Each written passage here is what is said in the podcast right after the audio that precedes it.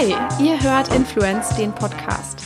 Ich bin Alina und ich rede hier wöchentlich mit spannenden Menschen über Influencer Marketing. Wir arbeiten das Thema aus unterschiedlichsten Perspektiven auf. Es sind Menschen aus Unternehmen zu Gast, von Netzwerken und Agenturen, aber auch Journalisten und Wissenschaftler und natürlich auch die Influencer selbst. Warum das Ganze? Ich habe ein Buch über Influencer Marketing geschrieben, das im Oktober erscheint und zeigt, wie man als Unternehmen gut und erfolgreich mit Influencern zusammenarbeitet. Der Podcast hat mir viele spannende Erkenntnisse für meine Recherche geboten und bereitet mir jetzt so viel Freude, dass ich ihn auch nach der Veröffentlichung weiterführen werde.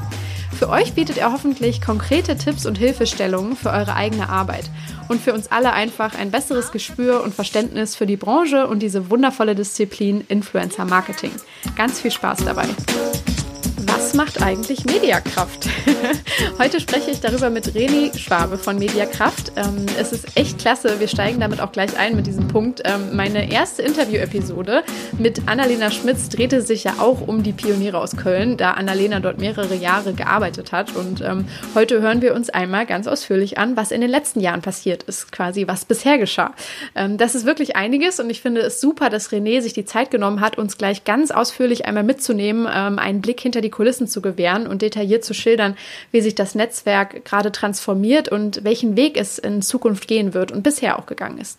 Ähm, darum wird es gehen und natürlich auch um die Branche als Ganzes, ähm, sowie auch wirklich neue Trends, äh, die sich jetzt schon abzeichnen im Webvideo-Bereich vor allem, ähm, aber auch was, ich sag mal, wirklich so spannende Bewegtbildformate angeht, die ähm, in der Influencer-Welt jetzt immer wichtiger werden. Ähm, denn wenn eins ganz sicher ist, dann, dass nichts bleibt, wie es ist, in der Webvideo-Welt, so wenig wie im Influencer-Marketing. Und äh, ja, ich denke, da können wir jetzt gleich reinspringen und uns inspirieren lassen und einen kleinen Ausblick wagen.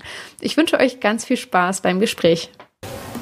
Hi René, schön, dass du da bist. Vielen Dank für die Einladung. Wir sitzen hier im schönen Köln. Das allererste Mal, dass ich einen Podcast im Denkwerk aufnehme. Also du bist jetzt die Premiere. Normalerweise bin ich immer irgendwie unterwegs oder mach's bei mir zu Hause oder so, aber perfekt.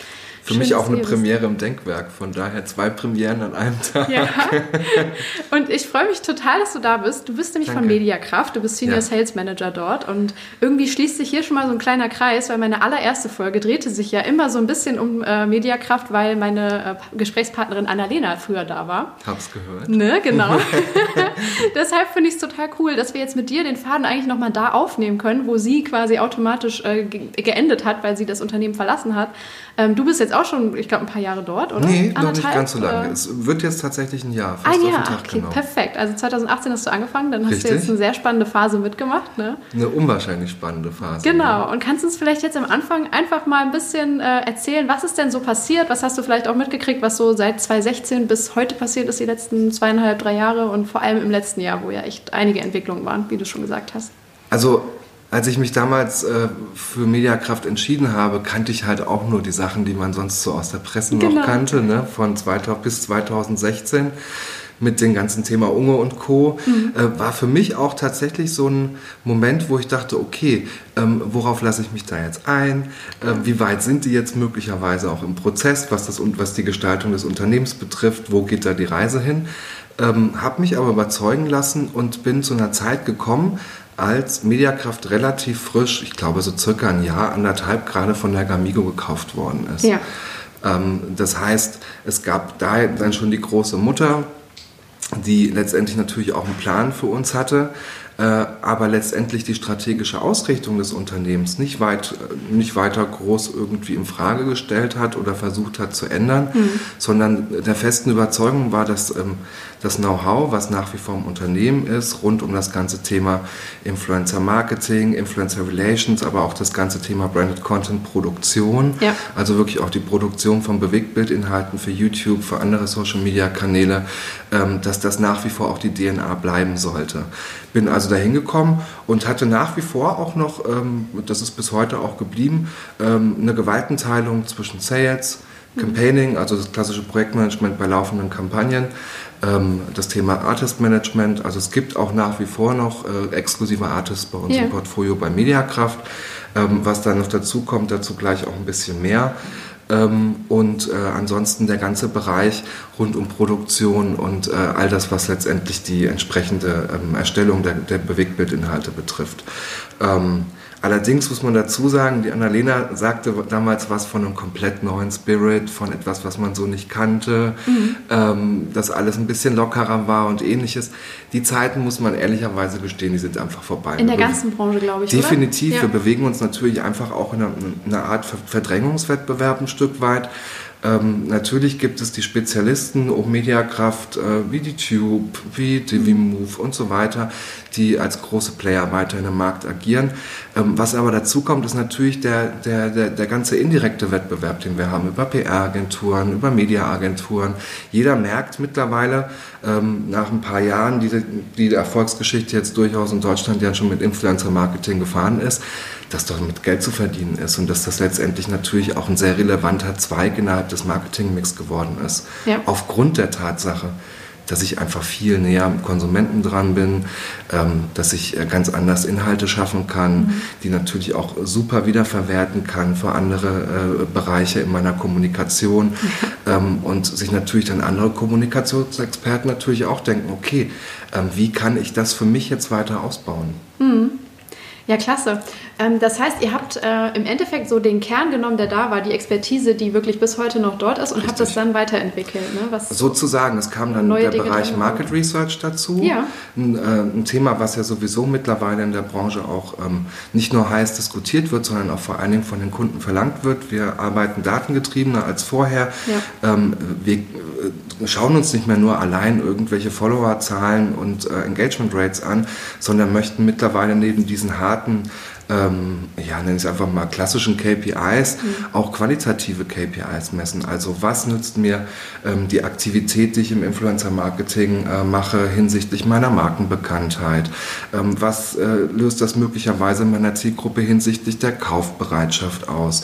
Das ganze Thema Relevant Set. Ähm, auch äh, wie passt die Kampagne möglicherweise überhaupt zu mir in den Augen der Zielgruppe und ähm, auch die Kombination mit dem gewählten Influencer, also dem gewählten Cast dazu. Mhm. Wie passt der Cast aus Sicht der Zielgruppe wiederum auch mit mir zusammen und mit der Kampagne. All das sind ja Learnings, ähm, die natürlich auch wichtig sind für die weitere Arbeit, denn viele Unternehmen starten heute auch noch erst die ersten Aktivitäten im Influencer-Marketing ja. und möchten natürlich schnellstmöglich lernen, wie sie in Zukunft da weitermachen und wie sie es vor allen Dingen in ihrer Kommunikation komplett integriert halten. Also wie kann ich es nutzen? Was lerne ich über meine Zielgruppe und wie kann ich das auch in Zukunft in meine Kommunikation einfließen lassen, um einfach effizienter zu werden? Ja. Nee, absolut. Das ist ja, das spielt komplett rein in diesen Professionalisierungszug, auf dem wir uns alle gerade befinden. Ne? Die Branche wird erwachsen, sagt man immer so äh, ein bisschen platt, aber ja, es wird etwas ernsthafter, wie du schon gesagt Definitiv. hast. Ne? Und man muss jetzt auch einfach ein bisschen liefern, weil ich habe das Gefühl, so die Leute waren bereit, da jetzt wirklich mal was rein zu investieren. Also die Firmen vor allem, ne? die Marketingbudgets in dem Bereich steigen ja ähm, in ja, signifikanten äh, Prozentanteil. Ne? Ja, genau, ja. das ist immer die Voraussetzung. Aber ähm, genau, gleichzeitig, wenn mehr Geld reinfließt, dann wollen die Leute auch sehen, was kriege ich dafür wirklich raus ne? und nicht äh, hoffen, dass es irgendwie am Ende funktioniert. Richtig. Und ich meine, wenn man überlegt, du, du sprichst selbst davon, dass sich die, die Branche professionalisiert. Ich habe ähm, das erste Mal beruflich mit Influencern und damals war das noch äh, vorwiegend im Fokus Fashion Blogger. Ja. Ähm, 2009 das erste Mal den Begriff Fashion Blogger überhaupt gehört. Mhm. Und ähm, konnte damit damals herzlich wenig anfangen. Für mich waren das böhmische jetzt, ne? Dörfer. Wenn man das jetzt noch einmal Richtig. Ja. Das waren zehn Jahre ähm, die, äh, wie gesagt, ich bin da damals als Praktikant in der Star Ranking Media eingestiegen, ähm, heute auch nach wie vor noch ein agierendes Agenturunternehmen in mhm. dem Umfeld ähm, die damals als Start-up äh, gerade diesen Gedanken aufgegriffen haben und gespürt haben, dass dort was passieren könnte. Ja? ja. Ähm, dass man dann jetzt zehn Jahre später äh, an einem Punkt ist, wo es einen Bundesverband Influencer Marketing ja. gibt, ähm, wo bis auf Bundestagsebene tatsächlich rechtliche Rahmenbedingungen mittlerweile diskutiert werden. Ja. Da sind wir ja doch an der Stelle mittlerweile, wo sich andere aufkommende Branchen erstmal diesen Status wünschen wollen würden. Aber zehn Jahre Kampf äh, tragen jetzt Früchte. Ja. ja? Ähm, mittlerweile haben wir seit mehreren, ich würde mal so schätzen, seit zwei bis drei Jahren mindestens fest verankerte Marketingbudgets in den Unternehmen, zumindest in den größeren Unternehmen, mhm. die sich vorher ausgeübt haben, die sich, äh, ausge, äh, die sich ausgepowert haben diesbezüglich, ja. aber eben auch in Unternehmen, ähm, Stichwort äh, Finanzbranche, Stichwort ähm, all das, was im Health, im Pharmabereich ist, die natürlich auch aus den Fehlern der Unternehmen, die damals im Beauty-Sektor sehr früh, die, die, die, die einfach First Mover in dem Umfeld in Deutschland waren, mhm. ähm, aus diesen Fehlern jetzt lernen, beziehungsweise diese, ähm, die Learnings schon mitnehmen und direkt in ihre Briefings einarbeiten, in ihre Strategie einarbeiten, ähm, um diese Fehler eben nicht wieder zu machen. Ja, absolut. Ähm, weil du jetzt schon diesen kleinen Turn gemacht hast, äh, ja. finde ich es trotzdem nochmal spannend, ähm, deinen Werdegang nochmal kurz hm. nachzuvollziehen, weil das mache ich ja immer gerne mit meinen Gästen, ne? dass man nochmal so ein bisschen einfach mal hört, wie, wie landen die Menschen eigentlich so in, in dieser Branche und in den Positionen, wo sie sich jetzt gerade hier befinden. Ähm, genau, du hast gerade schon angesprochen, dann vor zehn Jahren als Praktikant bei Style Ranking. Ja, also ich ähm, habe quasi ein Vorleben, also ich habe, bevor ich überhaupt in diesen ganzen Medienbereich eingestiegen bin, äh, meine Hotelfachausbildung gemacht Ach, wow, und ja. komme also quasi aus, aus aus der harten Schule raus, mhm. habe erstmal einen Serviceberuf erlernt, weil ja. ich nach dem Abitur noch nicht so richtig wusste, wie es weitergeht. Äh, was ja viele äh, Teens bzw. Abiturienten heute auch haben. Also ich kann es jedem empfehlen, der vielleicht sagt, okay, vielleicht möchte ich mich später ins Influencer-Marketing, mhm. aber ähm, eine Serviceorientierung nimmt man dort auf jeden Fall mit und ja. die nimmt man auch ins Agenturleben mit, definitiv. Ähm, nee, habe dann mit 25 äh, in Düsseldorf angefangen zu studieren, äh, Kommunikationsmanagement äh, an der damaligen FH, heute Hochschule Düsseldorf habe mir es ein Jahr lang ziemlich gut gehen lassen. Aufgrund meiner Vorerfahrung im Berufsleben waren das Basics, die äh, durch die Berufsschule und Co. natürlich mhm. schon da waren. Und nach dem Jahr habe ich aber gemerkt, okay, ich brauche irgendwo was. Ich muss langsam wieder was tun. Ich ähm, möchte vielleicht auch in einem Umfeld arbeiten, wo ich jetzt auch studiere. Ja. Äh, und mein Studiengangsleiter machte mich damals auf Style Ranking aufmerksam. Die hatten damals neben dem, was heute eigentlich nur noch Agentur ist, damals waren die eher inhalteschaffend gewesen, waren, haben sich damals als verlagsunabhängiges ähm, Online-Magazin verstanden mhm. äh, und haben Themen äh, äh, besprochen aus dem Fashion, Beauty, Lifestyle-Umfeld. Ähm, bin dort als Praktikant äh, in die Vermarktung gegangen und äh, als Werkstudent dann dort geblieben äh, bis zum Rest meines Studiums. Ja. Ähm, und bin nach dem Studium dort ähm, in eine Director-Position direkt äh, gerutscht, ähm, was natürlich super Glück und ein super Zufall war, aber wir haben uns unwahrscheinlich gut alle verstanden. Das war damals eine sehr tolle Startup-Atmosphäre einfach noch. Wir haben auch so ein paar Tiefen durchgemacht, mhm. wie ähm, azyklische ähm, Folgen der Weltwirtschaftskrise ja. und der Finanzkrise, ja, äh, und haben da ähm, durchaus auch ähm, uns die Hörner nochmal abgestoßen, ähm, haben in der Zeit auch ähm, äh, im Team. Kam, der Impuls kam damals von einer Kollegin aus Berlin, die frei für uns gearbeitet hat, die ähm, äh, Veranstaltungsreihe Influencer Marketing, äh, Influencer ähm, Café, früher mhm. damals Fashion Blogger Café, ja. ähm, äh, ins Leben gerufen und weiterentwickelt. Und das war so über die Jahre. Ich war bis 2016 dort, mhm. Äh, bin dann ähm, 2016 nach einer Prokura, die ich dann hatte und ein Team aufgebaut hatte ja. im Sales und Marketing und eine Abteilung Influencer Relations aufgebaut habe und wir dann auch mit größeren Kunden auf Retainer gearbeitet haben, also feste Kunden auch hatten, ähm, dann dort ähm, gegangen, aber habe eine wunderbare Zeit gehabt, wo ich viel, viel, viel gelernt habe, damals noch mich viel auch mit Blogs beschäftigt habe. So eine Gattung, die heute in vielen Bereichen schon fast untergeht. Die spricht ja nur noch von Instagram und YouTube ja. und, äh, und TikTok und Co. Ich finde, Blogs sollte man definitiv nicht außer Acht lassen, gerade auch wenn man irgendwie nebenbei noch eine, eine SEO-Strategie fährt, gerade deshalb schon nicht. Ja. Ähm, aber eben dieses ganze Feld hat sich quasi so für mich äh, mehr und mehr erschlossen. Mhm. Wir haben auch damals schon auf diesen Fashion Blogger Cafés ähm, ähm, kleine Lectures gehabt, wo es gerade auch um Professionalisierung ging, um äh, ähm, rechtliche Rahmenbedingungen ging, hatten damals auch ähm, Vertreter von den, von den Landesmedienanstalten zum ja. Teil als Referenten da gehabt. Bremische Landesmedienanstalt ist mhm. ein Stichwort, die ja unwahrscheinlich federführend dabei waren, wo es um das ganze Thema Werbekennzeichnung und Co. ging. Mhm ähm, also schon sehr, sehr früh auch diese Themen besprochen ähm, und äh, bin aber dann nach ähm, ja, knapp sechs, sieben Jahren äh, bei Star Ranking war dann auch so für mich die Zeit, wo ich gesagt habe, okay, ich, ich brauche jetzt mal einen Tapetenwechsel. Ja. Und ähm, habe anderthalb Jahre als Freelance gearbeitet, bin auch viel gereist, weil ich eigentlich gar nicht mehr ins Influencer-Marketing wollte. Ah, okay. Ich hatte so ein bisschen, immer so schön Schnauze einen Kaffee auf. Ja. ja. Dachte, Mensch, irgendwie muss doch da, aber habe dann auch über diese anderthalb Jahre gemerkt, auch die, die, die Kunden und die Agentur, die ich, die ich dann Freelance entsprechend betreut habe, dass ich immer wieder aufs Neue natürlich auch ins Influencer-Marketing reingeguckt habe ja. und gemerkt habe, wie viele Vorteile das eigentlich innerhalb der Kommunikationsstrategie und auch innerhalb der Vermarktungsstrategie eines Produktes überhaupt haben kann. Absolut. Ähm, war dann für ein Jahr ähm, bei der Echtzeit, einer inhabergeführten äh, Werbeagentur in Düsseldorf und habe dort den Bereich Social Media und Influencer Marketing ausgebaut. Die waren ähm, vorher sehr stark klassisch, also klassisch werbend geprägt, Print, Out of Home mhm. äh, und Co. Ähm, und bin nach diesem Jahr dann dort dann äh, zur Mediakraft gekommen ja. und äh, mache das, was mir viel Spaß macht. Ich vermarkte Influencer-Formate nach wie vor. Perfekt, ja. Wunderbar. Genau, und ich finde irgendwie im letzten Jahr hat man wieder öfter was äh, über Mediakraft gelesen. Das äh, hängt vor allem damit zusammen, dass ihr euch äh, ja mit einigen anderen äh, spannenden Akteuren zusammengetan habt. Mhm. Ähm, ich habe im Moment hier noch auf meiner Liste stehen Reach Hero und Adspree. Richtig. Ähm, aber anscheinend gibt es noch ein, äh, eine weitere äh, Partei in diesem Ganzen. Vielleicht kannst du mal ein bisschen erklären, was es damit auf sich hat und dass ihr ja bald, glaube ich, sogar unter neuem Namen irgendwie unter einem Richtig. Dach euch vereint und was werdet ihr tun? Was verbirgt sich dahinter? Du hast es angesprochen, wir sind mitten im Change-Prozess gerade. Ja. Mediakraft ist eine von vier Brands, die künftig unter dem Markendach ähm, oder unter der Brand Media Elements Group agieren wird. Mhm. Ähm, eine Agenturgruppe, ähm, die sich äh, aus, zusammensetzt aus unterschiedlichen Spezialunits. Äh, zum einen äh, natürlich Mediakraft am Standort Köln, zum anderen ReachHero am Standort Berlin mit ähm, ja, der kompletten SaaS-Plattform und den ganzen Vorteilen, die letztendlich ähm, auch ReachHero mit seinen Units, beispielsweise mit Social Light, also dem Artist Management auch mitbringt und äh, zusätzlich Edgepray. Diejenigen, die Edgepray nicht kennen, das, ähm, das sind die ehemaligen äh, Seven Games, also gehörten zur, ähm, zur Seven One.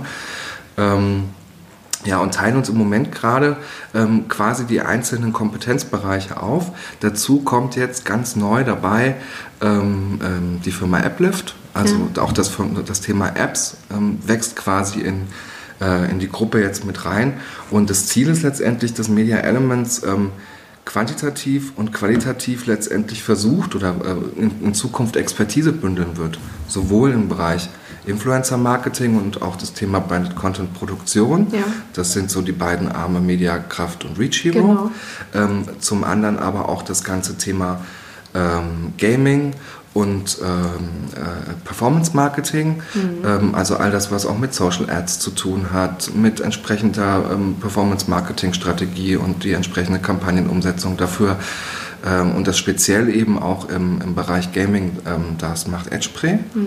Ähm, zusätzlich äh, haben die aufgrund ihrer ja, Vergangenheit zusätzlich auch noch die Möglichkeit, Media Services mit anzubieten. Das heißt auch noch Werbeplätze im Out of Home, im TV und Co. Ähm, und eben jetzt als Vierter im Bunde, ganz frisch dabei, ähm, ist, äh, ist, ist Applift die jetzt quasi den ganzen Bereich ähm, Apps mitbringen. Also sowohl das Bereich, den Bereich App Advertising als natürlich auch ähm, zusätzlich der Bereich ähm, App Entwicklung und ja. Co., ähm, App Inhalte, ähm, sodass wir letztendlich wenn wir ähm, zentral mal das Thema Content betrachten, das jetzt von verschiedenen Seiten angehen können, unseren Kunden natürlich eben auch 360 Grad, das ist so die Sau, die durchs Dorf getrieben wird, deswegen ja, will ich es eigentlich nicht so erwähnen. Aber eigentlich rund um den Content ähm, quasi komplette Services anbieten können. Ja. Ähm, je nachdem, was der Kunde braucht, was er möglicherweise in-house oder bereits bestehende Agenturen, mit denen er arbeitet, nicht abbilden kann, mhm. können wir wie eine Art, ja, wie so eine Art Produktionseinheit einer Fabrik uns andocken. Voll. Und ähm, zusätzlich unsere Leistungen dort anbieten. Und gibt es dann da so ein zentrales Client-Service-Team oder so, was dann quasi so als äh, Anker dient und dann immer verteilt? Oder wie läuft das? Weil, ne, wenn also, vier Parteien da involviert sind, das kann ja auch Chaos bedeuten. Also, also im Moment, gerade muss man ehrlicherweise gestehen, ist es unwahrscheinlich viel Arbeit, das alles zusammenzuführen. Ne? Ähm, jeder hat ähm, seine eigenen Kunden, bestehende Genau, Kunden ja, so ja. Und auch Jeder Prozesse, arbeitet mit ne? einem eigenen ja. Prozess. Jeder hat möglicherweise ein eigenes CRM noch. Ne? Ähm, jeder äh, hat zusätzlich auch noch äh, verschiedene Ansprüche an den Markt. Mhm. Ja? Die einen agieren eher im Dachraum, die nächsten sind eher international unterwegs. Ne? Ähm, aber all das ist gerade der Moment, wo wir sagen, wir führen es zusammen. Ja. Ich meine, wir, wir sitzen heute, es wird ja ein bisschen später ähm, zu hören sein, wir sitzen ja. heute Mitte, Ende Juli hier genau. zusammen. Ich hoffe, wenn, wir, wenn, wenn das irgendwann jetzt dann live ist, sind wir schon einen Schritt weiter. Aber im Moment ist es tatsächlich gerade so, ähm, dass ähm, es äh, auch künftig natürlich ähm, die Zentralisierung geben wird, dass man entsprechend das Ganze dann auch äh, zentral steuert. Ja. Ähm, Im Moment sind wir an dem Punkt, dass wir sagen, okay, wer hat welche Kompetenzen und wie können mhm. wir diese zentralisieren, um eben effizient zu sein. Ja. Das passiert zum Teil on the job, weil es tatsächlich Klar. auch schon Kunden gibt, die sagen, wir möchten übergreifend mit euch arbeiten. Mhm. Das ist natürlich super, aber auf der anderen Seite natürlich auch eine Wette für uns, logisch. Das muss funktionieren. Auf der anderen Seite haben wir aber auch den positiven Druck, dass es eben dann funktioniert und können direkt Learnings ableiten. Mhm. Ähm, denn ich, so wie ich letztendlich auch im Moment die Media Elements verstehe, und die sind ja letztendlich ja, dieses ganze Thema der Zukäufe, die, also wir sind ja auch ein reiner Zukauf gewesen. Mit Mediakraft und Edgespray hat es begonnen, ähm, mit, mit Reach Hero und Applift ging es jetzt weiter, ähm, ist letztendlich eine, eine, eine kooperativ geführte Media- und, und Games-Investitionsstrategie der Gamigo, also unserer Mutter, mhm. und der letztendlichen Investitionsgesellschaft, die oben drüber liegt, dem Media Games ähm, Invest PLC. Mhm. Das heißt auch im Umkehrschluss, dass es künftig mit Sicherheit auch dazu kommen kann, dass auch weitere Unternehmen der, zur Gruppe dazu wachsen und auch der Internationalisierungsgedanke wachsen wird. Mit mhm. Applift kommt das jetzt automatisch dazu. Die sind sehr stark in den Staaten unterwegs. Mediakraft hat wiederum Standorte in Polen, in der Türkei. Das heißt, wir können auch schon Osteuropa gut abdecken. Ja. Das heißt, es wird definitiv auch weiter Richtung Internationalisierung gehen. Ne? Wir haben natürlich unser Steckenpferd auch im Dachraum, mhm. aber man kann ja nach den Sternen greifen. Ja, klar. Also von daher, und ich meine, auch für diejenigen wie uns, die eher auf, dem operativen, auf der operativen Ebene unterwegs sind, ist das natürlich auch super toll, da entsprechend irgendwie künftig auch äh, international denken zu können ja. oder äh, uns andere Märkte anzuschauen. Wie funktioniert Kommunikation dort? Wie funktionieren die Influencer dort? Wie, genau. wie ja. reagieren die Communities dort? Da, Welche ne? Formate funktionieren ja. da und so weiter? Also auch der Blick nicht immer nur Richtung Westen zu schauen, sondern generell auch einfach auf, mhm. auf die Märkte, wo wir uns bereits bewegen, zu schauen, wie das funktioniert, lassen sich natürlich auch super Learnings wiederum für uns ableiten. Ja. Ähm, Okay, ist es denn dann quasi geplant, dass eure Marken irgendwann in diesem Media Elements äh, Konstrukt aufgehen? Das heißt, man redet nicht mehr von Mediakraft, sondern von äh, Media Elements, wenn man über euch spricht? Also wenn du mich heute so im Moment fragst, bleibt, bleiben die Units unter dem, ja. unter dem Namen jeweils bestehen. Ja. Das ist letztendlich genau dasselbe, als wenn du in bestimmte Mediaagenturumfelder reinschaust. Genau. Die haben ja, ja auch letztendlich eine Gruppe oben drüber stehen und unten drunter gehen die in die jeweiligen Units dann in die unterschiedlichen Subbrands auf. So ähnlich wird es bleiben. Das liegt schon allein daran, dass natürlich sowohl Reach Hero als auch Applift als auch Mediakraft und mit Sicherheit auch Edgepre eine gewisse Markenbekanntheit in ihren Umfeldern, in ihren Märkten bereits mitbringen und somit auch eine gewisse Kompetenz für ihre jeweiligen äh, Bereiche und äh, ihr jeweiliges Know-how ja auch ausstrahlen. Klar, absolut. Ähm, das jetzt in irgendeiner Art und Weise zu vernichten und in einer neuen Marke aufgehen zu lassen, ist allein auch aus markenstrategischer ja. Sicht nicht sinnvoll. Ja. Ja, cool. Ähm, wenn wir uns dann jetzt so ein bisschen in diese operative Ebene, die du schon mhm. angesprochen hast, bewegen, da wird es ja dann auch wirklich sehr spannend, weil ihr da eben so viele verschiedene Dinge macht und auch sehr viel Erfahrung in den letzten Jahren gesammelt habt. Äh, gleich zum Einstieg, weil du es gerade mhm. erwähnt hast, finde ich es irgendwie super spannend. Habt ihr denn gewisse äh, Learnings schon ziehen können aus euren Aktivitäten in Polen und in der Türkei, was, was da vielleicht, vielleicht ganz anders funktioniert als hier, was wir uns in Deutschland vielleicht gar nicht vorstellen können oder nicht so kennen? Also ähm, mein äh, Steckenpferd, ich muss es jetzt einfach auch ja. auf, ein, auf, auf ein Umfeld runterbrechen, ist äh, auch aufgrund der Herkunft mit Star Ranking und Co. das ganze Thema Beauty vor allen Dingen. Mhm. Und der Beauty-Markt zum Beispiel in Deutschland ähm, ist ja relativ ich würde jetzt einfach mal nennen, es ist alles recht gesättigt mhm. ähm, in, in, der Kommunikation. Mittlerweile wissen die großen Akteure, mit wem sie arbeiten. Es wird sogar, es wird sehr, sehr händeringend nach tollen neuen Akteuren gesucht, ja, die mhm. man auch zum Teil jetzt schon findet. Ähm, in Polen zum Beispiel äh, sind wir auch an, an demselben Punkt komischerweise. Wir haben dort auch drei, vier, fünf, sechs größere äh, Influencerinnen, die gerade im YouTube-Umfeld eigentlich den Markt bestimmen. Alles dominieren. Somit so, auch die ja. Preise ein Stück weit äh, mitgestalten und dominieren ähm, und äh, dementsprechend äh, sich alles andere da, darunter tummelt. Heißt also für uns, ähm, dass trotz der schätzungsweise geringeren Kaufkraft, die wir in Polen haben, ja. das Thema genauso funktionieren kann. Ja. Ne? Natürlich haben die andere TKPs, als wir das haben. Ähm, natürlich sind auch mit Sicherheit die Preise in den Geschäften nochmal andere, als wir die haben. Weil, na, wenn man sich das Bruttosozialprodukt äh, Deutschland im Vergleich zu Polen anschaut, wird ja deutlich warum. Ne? Ja, klar. Ähm, aber äh, ja, dort gibt es definitiv Unterschiede. Und wenn man sich zum Beispiel die Türkei anguckt, haben wir eher, eher mit politischen Problemen zu kämpfen. Ach echt? Okay. Naja. Also auch im Beauty-Influencer-Sektor oder? Weiß ich jetzt ehrlich gesagt nicht, das ja. würde ich jetzt mutmaßen. Aber ich glaube, dass es generell dort natürlich, wie wir alle wissen, mit Meinungsfreiheit etwas schwieriger ist. Ne? Mhm. Das heißt, die Aktivitäten, die wir jetzt zum Beispiel vergleichsweise in Deutschland haben, wo sich, ja, jetzt nennen wir ihn wieder, die Sau durchs Dorf, wo sich Rezo zu politischen Themen äußert. Klar, ja, okay. Ich ja. glaube, das würde in der Türkei so nicht funktionieren, mhm. beziehungsweise würde Anders man ganz andere Folgen haben Was im Konsequenzen Zweifel. Richtig, ne? ja, genau. Ähm, dementsprechend schauen wir natürlich auch, was passiert gerade in der Türkei. Und für mhm. uns sind auch natürlich die politischen Umstände in der Türkei auch wichtig, äh, drauf zu schauen, wie das dort weitergeht. Habt ihr da auch exklusive Künstler unter Vertrag ja, in der Türkei? Ja. Okay. Also dieser Netzwerkgedanke, wo äh, Mediakraft ja ursprünglich ja mal genau, herkam, ja. der wird in Polen und in, in der Türkei noch sehr intensiv gelebt. Also wir sind als, als Netzwerk in diesen Märkten noch aktiv mhm. und auch noch groß. Sprecht ihr mit den Künstlern dann auch über solche Dinge, so dass man vielleicht nicht alles, äh, ne, also oder äußern die das auch manchmal so? Dass, Natürlich, äh, also ich meine, das ist ähm, letztendlich eine, eine Sache, die die Artist Manager dort sehr intensiv natürlich mit denen besprechen. Ja? ja, genauso wie wir hier in Deutschland schauen, okay, wie könnte deine Strategie sein, wie wächst du, wo positionierst du dich, in welchen Themen positionierst du dich, warum tust du das und was ist die die, der, der, höhere Sinn dahinter, wo soll es für dich in den nächsten fünf bis zehn Jahren bestenfalls hingehen. Ja. Äh, genau das haben wir natürlich auch in der Türkei ne? Mhm. oder auch in, in, Polen, wo es darum geht, entsprechend äh, Influencer zu Marken weiterzuentwickeln, ja, äh, sich die Umstände anzuschauen, wie äh, funktionieren die Märkte, wie funktioniert Gesellschaft dort, wie funktioniert Meinungsfreiheit dort mhm. und so weiter, wie funktioniert Zensur möglicherweise auch da. Wir können uns ja leider davon nicht freisprechen, dass es in Europa dass das tatsächlich ja noch gibt. Ne? Ja. Ja, absolut. Ja, gerade in Polen ist ja auch eine spannende politische. Entwicklung, ne? wenn man da mal hinschaut. Eben. Also es ist ja auch nicht alles. Ja, es ist, es ist definitiv Bereich. nicht unspannend. Ach, ja, faszinierend, dass es aber trotzdem auch in diese Branche dann nochmal so reinwirkt. Ne? Also vergisst man vielleicht manchmal auch.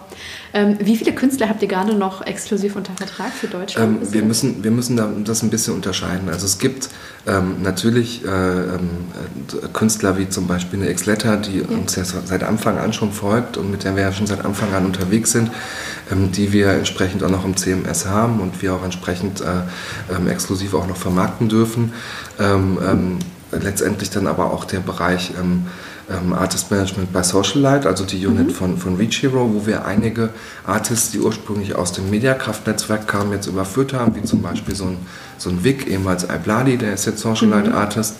Ähm, zusätzlich gibt es ungefähr 15 bis 20 weitere, mhm. sowohl äh, Herren als auch Damen der Schöpfung dabei, also wird thematisch dementsprechend auch etwas breiter, natürlich nach wie vor auf, mit, mit zum Teil Fokus auf die klassischen Umfelder Mode, Beauty, Lifestyle. Ja. Ähm, aber Lifestyle fasst man ja mittlerweile auch ein Stück weiter, ne? weil wenn, ne, diese ganze Health, äh, der ganze, diese ganze Health-Entwicklung ist ja, auch, genau, ja, kannst du ja mittlerweile alles Richtung Lifestyle fassen, das ganze Thema Selbstoptimierung fällt da mit rein. Es ist ja die, die Grenzen verschwimmen da ja gerade äh, mehr mhm. und mehr. Ne? Ähm, äh, aber ich würde jetzt nicht sagen, dass wir äh, große Nischen bedienen, definitiv nicht. Also bei uns geht es eher tatsächlich um Reichweiten. Ja. Wo wir dann möglicherweise Nischen bedienen, ist ähm, über die Plattform von Reach Hero selbst. Mhm.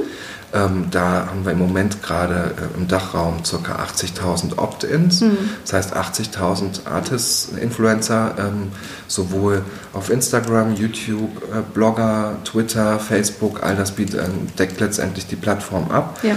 Ähm, also 80.000, die dort Opt-in sind. Und jetzt muss ich hier auf meinen schlauen Zettel gucken, damit ich weiß, wie viele, auf wie viel, ich glaube zusätzlich weitere 400.000, die wir, auf die wir gecrawlt zugreifen über die API letztendlich. Wow, ja, okay. Ja. Ähm, aber wie gesagt, exklusiv ähm, ist der gesamte Bereich Socialite. Ja. Das ist quasi auch der erste Schritt jetzt in der ja. Gruppe, dass wir versuchen, bestimmte das Dinge natürlich zu jetzt zu bündeln, zu clustern, in die jeweiligen Kompetenzcenter auch mhm. zu überführen. Das passiert gerade, das heißt Artist Management äh, aus, äh, von Mediakraft wird künftig Artist Management äh, Media Elements mit dem Fokus auf Socialite bzw. Reach Hero haben. Ja. Das ist quasi so der erste Schritt jetzt ja. auf jeden Fall. Nee, schön. Ähm, genau, und wenn wir dann vielleicht mal so in dieses Thema Content-Formate reinspringen, mhm. ne? weil das ist ja doch so ein Thema, das hatten wir auch schon, glaube ich, äh, vorher einmal äh, als einen möglichen Schwerpunkt definiert. Ja. Finde ich super spannend, weil ihr, hast du gerade schon gesagt, habt natürlich einen super krassen Fokus auf Bewegtbildproduktion. Mhm. Ähm, und ich glaube auch, also man merkt ja eigentlich, dass sich in den Formaten, gerade was Bewegtbild angeht, unfassbar viel getan mhm. hat. Also man sieht überhaupt nicht mehr dieselben Dinge, teilweise schon, aber nicht mehr die gleichen Sachen wie vor vier Jahren oder so. Ne? Da gab es ja auch diese, diese Standardsachen, so Follow Me Around, what's immer, mhm. keine Ahnung. Ähm, heute gibt es andere Dinge, aber vielleicht umreißt du es einfach mal, was ist für dich so, wenn wir immer von Content-Formaten reden, was ist für dich ein Content-Format und äh, was sind für dich spannende Entwicklungen im Moment, die ihr so beobachtet? Ich meine, man, äh, ich klasse das immer so ein bisschen runter, was, ähm, was wünscht sich der Kunde. Ja. Und ähm, das geht natürlich ganz klassisch los mit einer typischen Brand- und Product-Integration äh, wo es einfach darum geht, dass ich das zum Beispiel im Vlog-Formaten drin habe genau. oder in einem Follow Me Around oder in einem Get Ready With Me oder ähnliche Geschichten. Oder ein Produkt aus der Tasche Produkt gezogen aus oder der Tasche. Hey, guck mal hier, ich besuche XY oder... Ja. Genau, oder man packt das äh, in, in, einem Instagram-Feed, Video-Post oder Story als Timelapse-Video, wenn es darum geht, ein bestimmtes Produkt aufzutragen. Also vor allen Dingen im Beauty-Bereich ja. ein sehr, sehr angewandtes Mittel der Wahl ähm, ähm, mit, dann mit Timelapse und Co. zu arbeiten. Ähm, was ich momentan sehr spannend finde, ist zum einen natürlich ähm, das Aufkommen von TikTok. Ja, ähm, das ist auch gerade der Dauerbrenner irgendwie. Also ne, ja. das ist ähm, aber ich glaube, wir müssen uns zwangsläufig damit beschäftigen, weil Voll. wir ja merken, dass diese junge Zielgruppe eine unwahrscheinliche Macht mitbringt. Auch innerhalb ihrer, ihrer Generation selbst, die sind ja viel mitteilungsbedürftiger, die sind viel ja. aktiver dran, die sind viel teilhabender und dementsprechend gestalten sich natürlich auch die, äh, die Formate mit ähm, dem Hintergrund, aber auch zu wissen, dass die viel mehr noch äh, ähm, zugebombt werden mit Inhalten und mit, äh, mit, mit Messages, mit Botschaften, das ist natürlich auch die Aufmerksamkeitsspanne, wenn man sich jetzt mal TikTok anscha Absolut. anschaut. Ja. Ähm, wir äh, sagen selbst intern, die ist geringer als eine Aufmerksamkeitsspanne eines Goldfischs. Ja, wir reden so von ungefähr Drei acht Sekunden, Sekunden oder acht weniger. immerhin, ich hätte sogar ja, gedacht weniger. Also acht Sekunden Maximum. Ich meine, wenn du dir die Content Pieces anschaust bei, bei TikTok, 15 Sekunden, ja. viel mehr sollst du ja eh nicht tun, weil äh, spätestens dann äh, swipet der Daumen zum nächsten Content Piece rüber drüber. Aber auch da sieht man eher äh, klassische Integration, die ähm, je nach ähm, Plattform natürlich ähm, ein gewisses Couleur haben, mhm. während ich bei Instagram eben ähm, ja, klassische Stories zum Beispiel machen kann oder dann eben entsprechenden Content Piece zum Beispiel im Timelapse gestalte, bin ich im, im TikTok eher unterwegs im Bereich Lip Sync oder äh, äh, das ganze Thema ähm, ähm, Transitions und Co., also auch mit gestalterischen Mitteln, die da mhm. reinkommen. Ähm, was ich wiederum im, im YouTube-Umfeld momentan sehr spannend finde, ist das ganze Thema Mockumentary. Ah, okay. Ähm, so diese, diese Stromberg äh, genau, Mockumentary richtig, so, so ein bisschen eine Mischung okay. aus, ähm, ich nenne es immer so eine Mischung aus ähm, Stromberg, äh, Berlin Tag und Nacht, Modern Family, ja. Modern Family, mhm. solche Geschichten, wo Influencer ähm, oder, äh, oder Content Creator oder Artist, so wie man sie jetzt auch nennen mag, Rollen einnehmen ah. und tatsächlich schon fast eher in diese schauspielerische Ecke abdriften. Das habe ich noch gar nicht wahrgenommen. Cool. Mega wer, spannend. Wer äh, macht das? Zum Beispiel ähm, arbeiten wir ähm, gerade da auch ähm, recht eng. Ich habe das Konzept schon vor einigen Wochen auf den Tisch bekommen zur Vermarktung mit Jonas Ems zusammen. Ja. Äh, Jonas Ems macht gemeinsam mit einigen anderen äh, Artists äh, das Format Krass Klassenfahrt. Das ist so ein typische Mockumentary, die, in, die genau diese, die, die, die Generation Z auch da abholt. Ne? Also ja. ähm, das, die, die nehmen äh, Klischees aus dem Influencer-Business aufs Korn, ähm, die nehmen sich selbst aufs Korn, also die, ihre Generation selbst aufs Korn. Mhm. Es ist alles so ein bisschen äh, Comedy-mäßig angehaucht. Ja. Jeder schlüpft da in so, äh, äh, ja, in so klassische Klischee-Rollen hinein. Ähm, ähm, und es kommt halt auch extrem gut an, wie man sieht. Die haben pro Folge Abrufe von über einer Million und sind jetzt bereits, glaube ich, in der Produktion oder schon im Abschluss der dritten Staffel. Also ich meine, ich hätte es auch mal gesehen, aber tatsächlich in der ähm, quasi Review von Unsympathisch TV. Mhm. ich, ich, weiß gar nicht. Die hatten ein ne? unwahrscheinliches Echo. Da ging es um, die, ja, ja. um die Integration ihres Werbepartners dort, ah. die ja auch auf den ersten Blick unwahrscheinlich plump war, aber genau das letztendlich quasi so das, das Comedy-Mittel an der, an der mhm. Geschichte war, zu sagen, Rieder regt sich darüber auf, wie plump zum Teil äh, Partner da eingef eingefügt sind oder integriert sind. Äh, wir greifen das genau auf und, und, äh, und, und, nehmen diese Ironie mit. Oh und das ist entsprechend bei der Netzgemeinde unwahrscheinlich gut angekommen. Ja. Es gab viele Reaktionen darauf, was natürlich auch dem Werbepartner nochmal zusätzlich super Reichweite beschert hat. Ne? Mhm. Der kam leider nicht von mir, hätte mich gefreut, wenn der von mir gekommen wäre. Ich versuche natürlich solche Erfolgsgeschichten für meine Kunden dann immer weiterzuschreiben. Bin da auch mit einigen äh, interessierten Unternehmen im Gespräch, aber du merkst schon noch, es ist natürlich eine neue Gattung ein Stück weit. Ja? Also, Voll, ja. Ähm, und dementsprechend sind die Berührungsängste auch natürlich größer, weil es noch nicht so viele Learnings gibt. Das Thema Brand Safety auch weiterhin natürlich eine Rolle Klar. spielt und so weiter und so weiter, ähm, sodass man sich da natürlich auch, dass man da auch einfach ein bisschen mehr Überzeugungsarbeit leisten muss. Ähm, allein aus Reichweitengesichtspunkten und so weiter ist das ein Jackpot, sowas zu haben. Ne? Mhm. Wenn ich weiß, ich kriege jede Folge, wo ich mein Produkt unterbringe, irgendwie mit mindestens einer Million Views in, in dieser doch unwahrscheinlich relevanten Zielgruppe da irgendwie unter.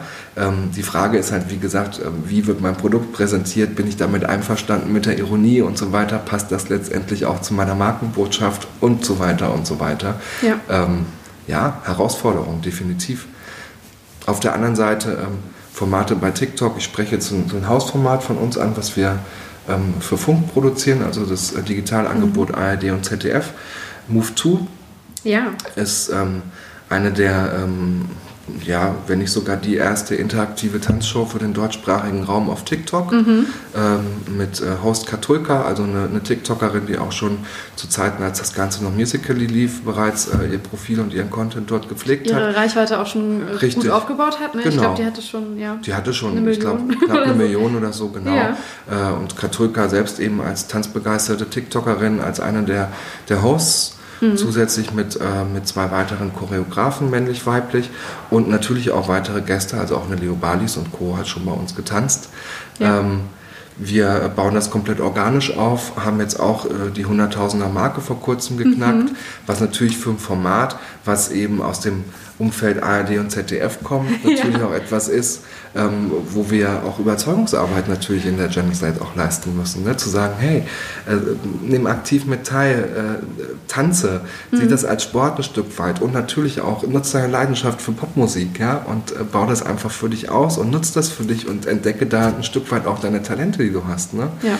Ähm, das funktioniert schon so. Also es werden quasi so kleine Anleitungsvideos da geteilt ne? und dann äh, wird die Community aktiv aufgefordert, das nachzutanzen und ja. auch ihre eigenen Videos von sich dann äh, wiederum einzusenden, glaube ich. Ne? Richtig, und also es ist letztendlich ein Content-Piece, ähm, was eine, eine, kurze Choreo zu einem aktuellen, äh, Hit, einem aktuellen Hit ja. ist. Ähm, viele werden sich jetzt fragen, Hä, natürlich schwierig, was ist mit Urheberrechten für Musik und so? Ja, ja wir sind öffentlich-rechtlich, da haben wir natürlich mit der GEMA eine gewisse Sonderstellung, mhm. was natürlich toll ist, ja. definitiv. Ähm, auf der anderen Seite müssen wir aber auch werbefrei bleiben und, müssen, ja. und haben auch ein Stück weit einen Bildungsauftrag und auch ähm, das Thema Jugendschutz und Co. Ja. Äh, spielt da eine Riesenrolle, auch in der Umsetzung, auch was Bekleidung der, der, der Akteure und so Stimmt, betrifft. Ne? Also da musst du schon ein bisschen genauer hinschauen. Also es ist schon was anderes, wenn du mit den öffentlich-rechtlichen arbeitest. Ja, die, aber, klar, es ist, aber es ist eine super Zusammenarbeit. Wir mögen das cool. total gern mit denen. Es ist sehr produktiv. Die sind ja auch unwahrscheinlich aktiv mit anderen Formaten. Die machen gerade unfassbar ne? viel. Ne? Also ich sehe manchmal irgendwas, äh, guck mir acht Minuten Videos auf YouTube an und dann am Ende Funk und ich so, ach, oh, das war auch von denen. Und sehr wertvolle Inhalte, kann ja. man nicht anders sagen. Nee, machen absolut. die wirklich toll. Ähm, ja, und wie gesagt, es gibt dieses zentrale Content-Piece, wo ähm, eine kurze Choreo getanzt wird in einem kurzen Sekunden, Sekünder ähm.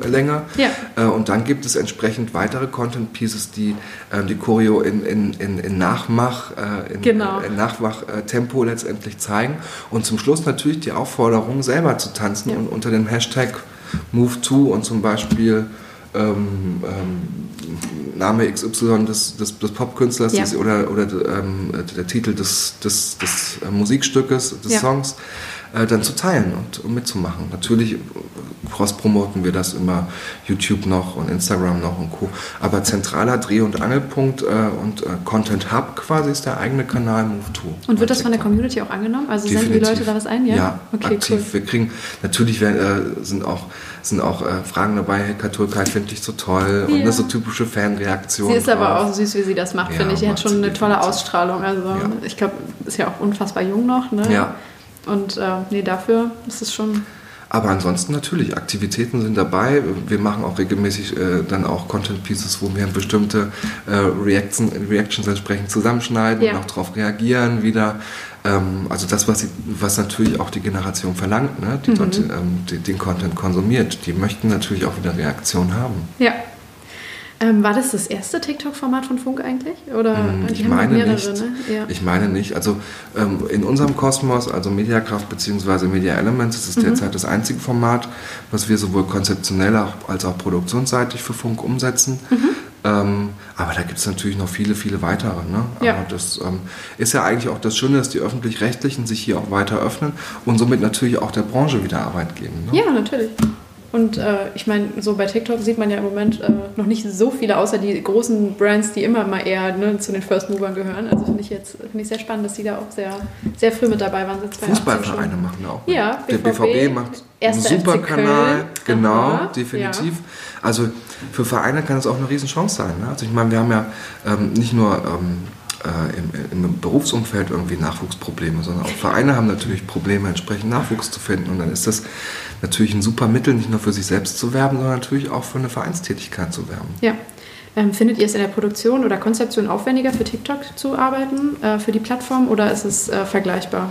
Man muss natürlich auf andere Dinge achten, oder ne? Aber naja, du hast halt letztendlich, ähm, äh, das, das Format ist halt das, das Smartphone-Format, ne? also ja. wir sprechen nicht mehr über 16 zu 9, sondern bei 9 zu 16. Ähm, und äh, das, das ist, würde ich jetzt sagen, keine Herausforderung mehr, denn das genau. produzierst genau. du ja mittlerweile auch schon für YouTube und für, für Instagram, alles, ja. für Stories und Co. Genau. Ähm, wie gesagt, das Schöne ist in dem Fall tatsächlich, dass wir äh, mit der GEMA hier nicht so viele Probleme haben. Mhm. Also Urheberrecht ist ja ein, ein Riesenstolperstein bei Contentproduktion. Ähm, Nee, also ähm, ich würde jetzt nicht sagen, dass das großartig äh, anders und, oder, oder, oder aufwendiger ist. Ja. Ähm, es geht hier vor allen Dingen darum, ähm, eine tolle Essenz letztendlich zu produzieren. Also die Herausforderung, die, die größte dabei ist letztendlich doch die Kürze, die wir haben. Ne? Also, ja. Äh, also sei es vom Bewegtbild-Content-Piece selbst mit diesen maximal 15 Sekunden, die äh, letztendlich ratsam sind, aber auf der anderen Seite auch in der Caption, ja, also ich habe bei TikTok maximal 100 Zeichen, inklusive mhm. Leerzeichen, inklusive Hashtags, inklusive Verlinkung des Partnerprofils und so weiter und so weiter. Ne? Da bleibt nicht mehr viel übrig. Man muss aber auch dazu sagen, und da muss man ja alle nur mal so ein bisschen in uns reinhören, viel Caption lesen wir ja alle nicht. Nee, das stimmt. Also was im, im Video passiert, ist auf jeden Fall deutlich wichtiger. Ja. Habe ich auch das Gefühl, genau, dass es bei, äh, bei TikTok einfach ja nochmal deutlich so schneller sein muss ne, mhm. ne, als bei den anderen und äh, weniger, wie wir schon gesagt haben, weniger Geduld einfach da ist. Ja. So, ne? Und ich glaube, das ist die, die größte Herausforderung ja. dabei. Ne? Ja. Also ich kann äh, für IGTV, was ja eher ausgelegt ist, für, auch für, für Langzeit äh, äh Bewegtbild, das habe ich bei TikTok eben nicht. Ne? Da muss ich eben genau wissen, was packe ich jetzt in diese 15 Sekunden rein, wie schneide ich das so, dass es gut ankommt, gut aussieht, dass es die, dass es die User mögen, dass Sofort es die Community mag, ja. dass sie mitmachen. Ja, also da muss ja sowohl Inhalt, Message als auch Call to Action reinpassen. Und das alles in diese paar Sekunden. Ne? Ja. Was sind da so vor allem eure Ziele? Also ist es vor allem Reichweite, die ja, ihr ne, mit Natürlich. Ja. Also ähm, gerade wenn wir über Move 2 sprechen, geht es natürlich darum, möglichst viele junge Leute fürs Tanzen zu begeistern. Ja. Ne? ja. Und ähm, das ist auch das oberste Ziel, was auch äh, die ARD und ZDF letztendlich und. damit trägt. Ja. Ne, sie sagen sich, äh, Sport ähm, ist, ist, etwas Wichtiges, ja. ähm, gehört auch ein Stück weit zum Bildungsauftrag natürlich mhm. dazu. Ähm, und äh, Sport ist auch Tanzen und Tanzen soll Klar. Spaß machen und das möchten wir quasi transportieren. Ja, sehr schön. Ähm, wie ist es denn generell so ganz allgemein gesprochen ähm, bei euch in diesem Konzeptionsprozess? Mhm. Also ne, wenn es darum geht, so hey, wir ähm, wir entwickeln ein Konzept für eine Marke, ein, mhm. ein neues Format oder ne, eine Integration in einem bestehenden Format. Mhm. Ähm, liegt das dann komplett bei euch oder kommt manchmal auch der Kunde mit einem fertigen Konzept und ihr müsst es dann nur noch umsetzen? Ähm, wann wird der Influencer involviert? Ne? Also was ist so da die Regel, sage ich mal? Also ich glaube, es gibt keinen Standard dabei. Ja. Es ist natürlich die Frage, ähm, wie groß ist das Ganze? Mhm. Wenn ich jetzt eine klassische Standardintegration habe, ne? also eine, zum Beispiel eine klassische Instagram-Story oder so habe, dann fällt natürlich ein Briefing bei weitem kürzer und weniger ausführlich aus, als wenn wir beispielsweise darüber reden, dass wir eine Marke zusammen entwickeln, die dann bei der Drogerie irgendwo im Regal stehen soll. Ja. Ne? Ähm, und genauso ist letztendlich natürlich auch ähm, der Prozess, äh, mit dem Kunden und äh, mit dem Artist oder dem Influencer, der daran beteiligt ist. Ähm, generell, ähm, wenn Kunden bei mir anfragen, gibt es schon äh, gewisse Eckdaten, die ich mir auch vom Kunden wünsche. Und das sind klassische Eckdaten, sprich, welches Timing haben wir? Was ist die Botschaft? Welche KPIs wollen wir erfüllen? Ja, genau. genau. Mhm. Ist es eher eine Awareness-Kampagne? Geht es eher um Abverkauf? Geht es möglicherweise um eine Produktanführung? Um was geht es eigentlich? Ist der Kunde immer komplett vorbereitet auf diese Fragen oder gibt es auch welche, die dann irgendwie erstmal da stehen und denken, ach, da muss ich nochmal kurz äh, meine Hausaufgaben selber machen? Oder? Also ich schicke meistens ein Sheet raus. Ja. Das ist so ein vorbereitetes Sheet von okay, uns. Okay, das ist ja schon mal gut, dann hat er erstmal Zeit. Und die einen haben ein bisschen länger Zeit dafür, ja. das merkst du auch. Dann brauchst du mal so ein, zwei, ein, zwei Wochen, bevor du was zurückbekommst. Mhm. Und andere sagen, hey, ich habe jetzt ein paar Bullet Points reingebracht, lass uns direkt morgen telefonieren. Ja, dazu. okay. Also jeder ist da unterschiedlich vorbereitet. Aber ich glaube, ich weiß nicht, ob man das erfahrungsgemäß so sagen kann, aber wenn ich das grob betrachte, sind diejenigen, die schon aktiver in der digitalen Kommunikation sind, meistens auch diejenigen, die mehr auf Zack sind, als mhm. diejenigen, die gerade erst anfangen. Ja, klar. Weil sie natürlich auch nicht wissen, ja. what it takes. Ne? Also genau. Also es ist so, ähm, und die kommen ja auch nicht umsonst auf eine Spezialdienstleister oder eine Agentur wie uns zu, ja. ähm, weil sie es eben auch nicht wissen und möglicherweise auch nicht die Experten im Unternehmen sitzen haben und sagen, okay, bevor wir überhaupt hier tiefer einsteigen, mach, machen wir erstmal unsere Learnings. Und was mhm. brauchen wir überhaupt? Okay, das kann ja schon das erste Learning sein. Aber mir ist es schon wichtig, wie gesagt, dass ich bestimmte Eckdaten bekomme, also gerade wenn es um KPIs geht, aber auch das, das Thema, wie viel wollen wir überhaupt erreichen und äh, in welcher Zielgruppe wollen wir die erreichen ja. und äh, welches Thema wollen wir überhaupt ansprechen, ja? Äh, wie wollen wir das transportieren? Welches Budget haben wir dafür? Mhm. Das ist ja mal so was, wo einige Kunden ja versuchen, es so ein bisschen zu umgehen. Ne? Also ich versuche die da schon knallhart auf den Pott zu setzen und zu sagen, hey, ich brauche zumindest einen Richtwert, was ihr wahrscheinlich gewillt sein werdet auszugeben. Klar. Denn anhand dessen richtet sich die Errechnung des TKPs, ähm, genau. die, die Errechnung, wie viele Content Pieces habe ich auf welcher Plattform und und so weiter. Ja? Ähm, das ist essentiell. Ähm, mittlerweile muss man sagen, klappt das sehr gut. Früher war das manchmal ein bisschen schwieriger. Mhm. Ähm, und dann geht das letztendlich quasi so, dass ich mir das Briefing-Material komplett vom Kunden einhole, mhm. mit dem Kunden auch schon erste Dinge bespreche, die ich aus Sales-Sicht empfehle. Ja. Und im nächsten Schritt dann das Ganze sowohl zu meinen Kollegen ins Artist Management mhm. wandert, die dann äh, zum einen schauen, welche Kanäle, welche Artists passen gut aufs Briefing, welche haben darauf Lust, die ja. werden angefragt, ganz normal. Ähm, je nachdem, wie groß das Ganze ist, ähm, lassen wir uns äh, das ein oder andere Mal auch tatsächlich schon grobe äh, Umsetzungskonzepte auch durchaus schon vom Influencer geben. Mhm. Also gerade wo wir auch wissen, die, die gehen da etwas... Ähm, ähm, etwas professioneller schon an die Sache heran und haben einen Plan, äh, wie sie ihren Content in der Redaktionsplanung für die nächsten x Monate aufstellen. Die bekommen dann, oder von denen bekommen wir eigentlich relativ gutes Feedback auch darauf, wie sie es umsetzen wollen mhm. würden. Ähm, in der Zeit bin ich quasi auch noch äh, ein Stück weit Ansprechpartner für den Kunden und vermittle da dazwischen und versuche natürlich allen Anspruchsgruppen auch gerecht zu ja. werden, was manchmal nicht ganz einfach ist. Ähm, und auf der anderen Seite geht das Thema ähm, auch sehr oft dann, je nach Größe, ein Stück weit auch nochmal zu uns in die Konzeption, mhm. Ähm, wo die Kreativen auch sich nochmal überlegen, okay, mit welcher Mechanik wollen wir denn hier arbeiten? Wie, mit welcher Mechanik erreichen wir welchen Effekt? Mit, mit welcher kreativen Umsetzung erreichen wir möglichst viele der Zielgruppe? Ja? ja. ist das ein Thema, was gerade trending ist? Äh, springen wir vielleicht aber einfach auf, vielleicht auch auf einen Zug auf, der schon abgefahren ist? Ja? Mhm. das schauen sich dann letztendlich die nochmal an und zum Schluss bündeln wir das Ganze in einem, in einem Grobkonzept mhm. und stellen das dem Kunden wieder vor, besprechen ja. das mit dem Kunden. Und meistens ist dann eine, meistens sind ein, zwei Routen, die wir vorstellen, meistens ist eine Route schon sehr nah dran an dem, was der Kunde sich wünscht. Mhm. Ähm, und dann geht es in die Feinkonzeptionierung, in den Einkauf der, jeweiligen Artists ja. ähm, in die komplette vertragliche Abwicklung. Und dann bin ich von Sales-Seite auch quasi erstmal raus. Mhm. Weil alles weitere, auch schon diese ganze Abwicklung, äh, Vertrag mit Artist und Co., das machen alles schon unsere Campaigner dann. Die ah, kümmern sich quasi auch um die Qualitätssicherung. Genau, genau. Ja. Die kümmern sich um die Qualitätssicherung, um, die Reibungs um den reibungslosen Ablauf der Kampagne. Ja.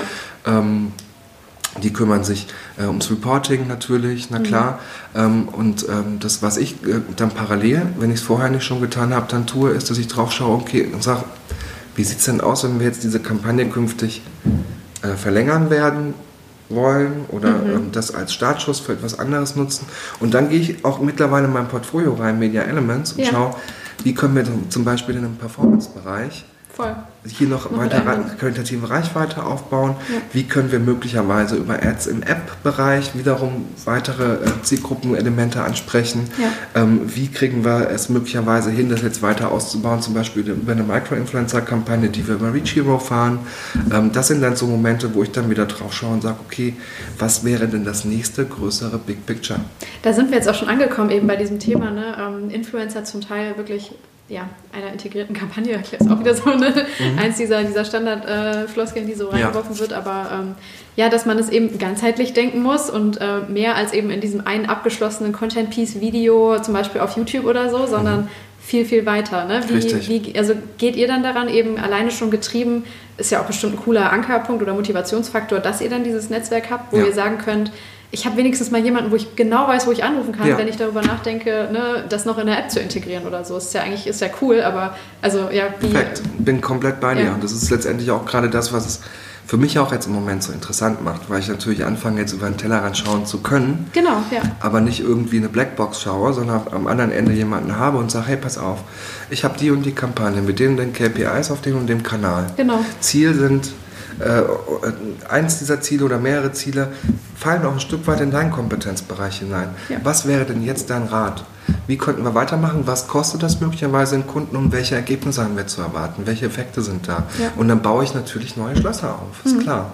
Hm? Ja. Also ähm, ja, du sagst es zu Recht, ähm, jeder sagt mittlerweile, wir arbeiten integrativ, ja, und versuchen oder integriert und versuchen äh, hier möglichst äh, viele Disziplinen der Kommunikation. Holistischer Ansatz, genau. Aber es ist halt leider auch wahr und nötig. Ne? Natürlich. Ne? Also, ja, genau. Natürlich. Und ich meine, äh, wir haben das ja früher auch schon nicht anders gedacht. Also als ich bei Star Ranking noch gearbeitet habe und dort ähm, Blogbeiträge, Blog-Integration oder ganze Content-Reihen, Blogartikel-Reihen irgendwie vorgeschlagen habe, habe ich ja auch schon gesagt, hey Leute, das hilft euch nicht nur in, im Image-Building und im Awareness, sondern es hilft euch auch, wenn wir die richtigen Keywords einbauen und so weiter, auch in eurer SEO-Strategie. Ja. Also ähm, es ist letztendlich für diejenigen, die, ähm, die mit Influencer-Marketing beginnen, gebe ich immer einen wichtigen Tipp. Seht es bitte nicht separiert von allem anderen, denn mhm. das ist es nicht. Und dafür ist es auch zu wertvoll und auch zu teuer mittlerweile. Ja, genau, das ist ja? halt der Punkt. Ne? Genau. Es ist, äh, schaut doch lieber, dass wir den Content, den wir in der Kampagne generieren und die Message, die wir verbreiten wollen, möglichst integriert, ja, da ist die Sau wieder, die durchs Dorf getrieben wird, aber möglichst integriert in eure Content- und Kommunikationsstrategie einbauen. Ja in eure, in eure Mediaplanung mit einbauen. Mhm. Ähm, all das, was letztendlich in der digitalen Kommunikation und nicht nur digital, sondern wir können ja auch Autoform oder TV denken, okay. je nachdem, wie groß das Ganze ist und ähm, mit, mit, mit, was wir da arbeiten, äh, können wir das ja komplett ganzheitlich denken.